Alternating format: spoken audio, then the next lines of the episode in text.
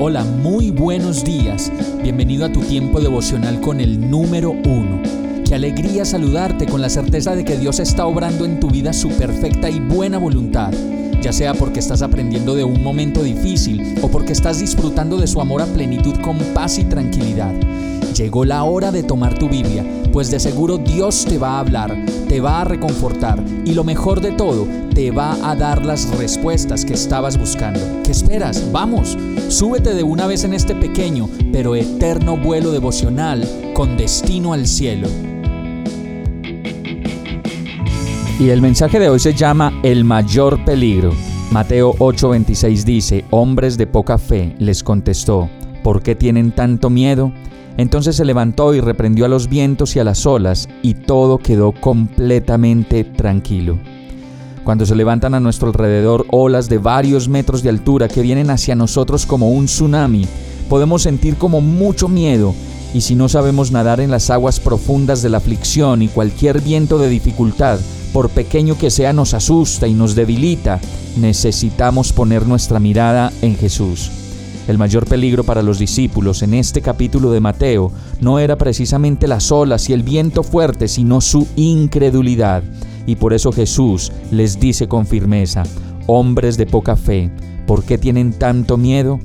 Y el mayor peligro en nuestra vida como creyentes no son precisamente esas olas fuertes que vienen contra nosotros, ni los problemas que nunca faltan, sino nuestra gran incredulidad. Por eso debemos batallar con nuestra falta de fe, con los temores, mi desconfianza, mi egoísmo y mi voluntad, porque el mayor peligro reside ahí. El mayor peligro para el creyente es la incredulidad y no las circunstancias más adversas que se puedan presentar. Vamos a orar.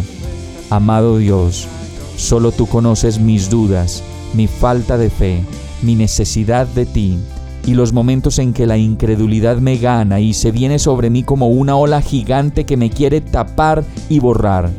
Necesito de ti, Señor. Ayúdame en mi poca fe y enséñame a creer. Decido llenarme más de ti a través de tu palabra para que mi fe crezca, pues sé que la única manera de vencer mi incredulidad es conociéndote más a ti y descansando en tu perfecto amor.